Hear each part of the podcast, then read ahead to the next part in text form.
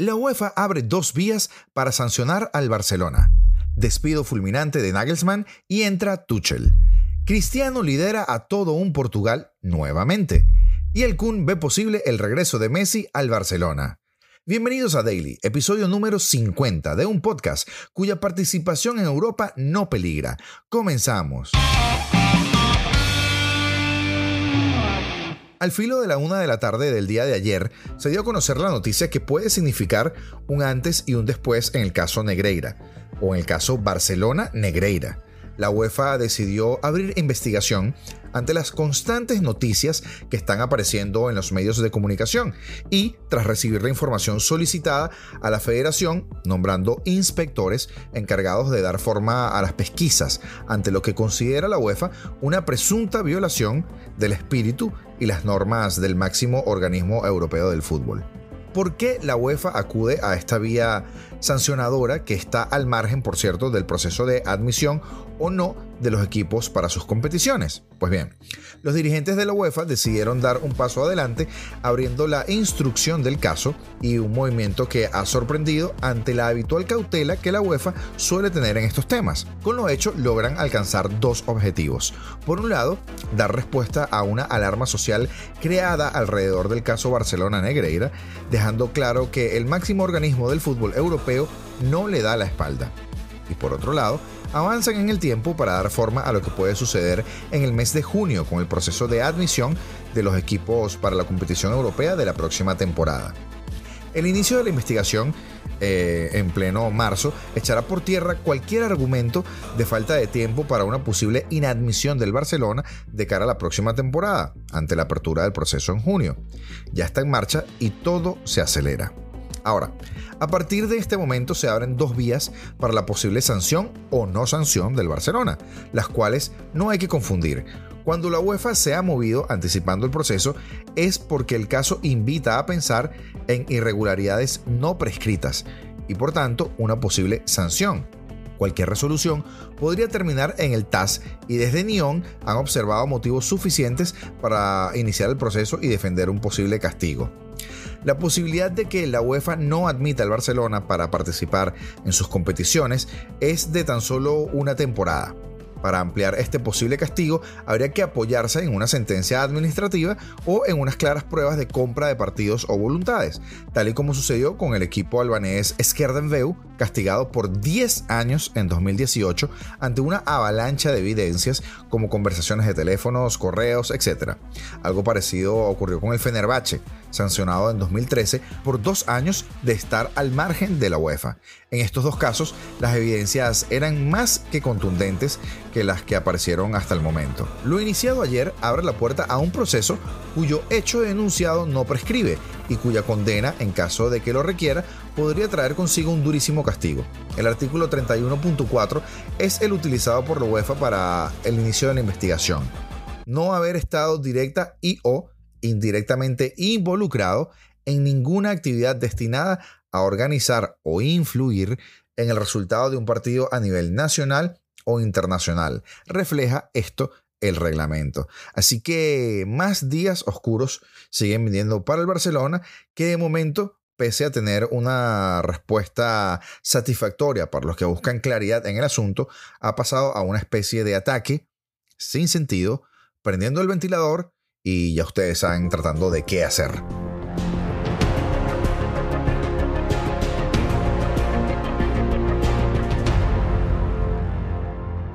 Y en la tarde de ayer también hubo un despido fulminante. Se trata de Nagelsmann. Eh, terremoto en la Bundesliga. El Bayern de Múnich ha decidido no continuar la relación con Julian Nagelsmann, el que hasta ahora era su entrenador. Y esto cayó por sorpresa, por supuesto, a todo el mundo. El Bayern se separa de Nagelsmann con efecto inmediato, detallaba Bild, confirmando una información que adelantaba Fabricio Romano en redes sociales. Thomas Tuchel es el favorito para reemplazarlo y dan por un hecho ya que esto sucedería el día de hoy. Según Sky Alemania, el día de hoy será oficial el despido de Nagelsmann. Como explican desde Alemania, el Bayern ha llegado a la conclusión de que Nagelsmann es el principal culpable del momento que vive el equipo los bávaros no dominan la Bundesliga como en años anteriores, de hecho son segundos a un punto apenas del Dortmund, pero siguen vivo en Champions y pues esto ha causado revuelo, aunque yo siento que debe ser algo más. De hecho, en Champions, el entrenador alemán sumaba un perfecto 8 de 8 en partidos disputados y venía de eliminar con cierta solvencia al todo un Paris Saint-Germain. Está claro que eso no ha bastado.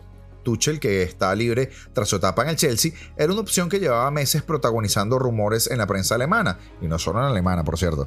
Según explica Fabrizio Romano y Gianluca Di Marzio, firmará por dos temporadas y media. Tras la derrota del pasado fin de semana ante Leverkusen de Xavi Alonso, por cierto 2 a 1, llegaron duras palabras de Hassan Salihamidzic, miembro de la junta directiva del Bayern. Esto no es lo que significa el Bayern de Múnich. Perdimos todo, nos dejamos arrollar por un equipo que venía de jugar el jueves. Pocas veces he experimentado tan poco pulso, tan poca mentalidad y tan poca asertividad. Desde hace semanas, no obstante, un ambiente raroso rodeaba las concentraciones del Bayern. Hace unos días antes del partido del Leverkusen, el técnico alemán habló en rueda de prensa después de que Bild sacara las instrucciones tácticas detalladas que el Bayern había preparado para el partido en Bochum. Y dijo, estoy molesto, le doy muchas vueltas porque pienso en lo que pretende la persona que lo pasa. ¿Qué esperan? Siempre intento averiguar cuál es el motivo y no consigo averiguarlo. No creo que sea editorial Springer que pague 500 mil euros por una información así.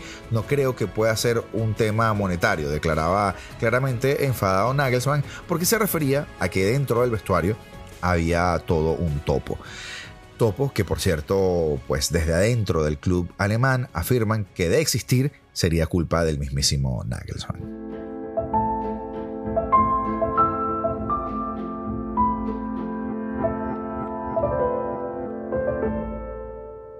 Y el día de ayer, Portugal se impuso cómodamente a Liechtenstein por 0-4 o 4-0, mejor dicho, gracias a los goles de Cancelo, Bernardo Silva y Cristiano Ronaldo por 2, aunque en realidad fue por 3.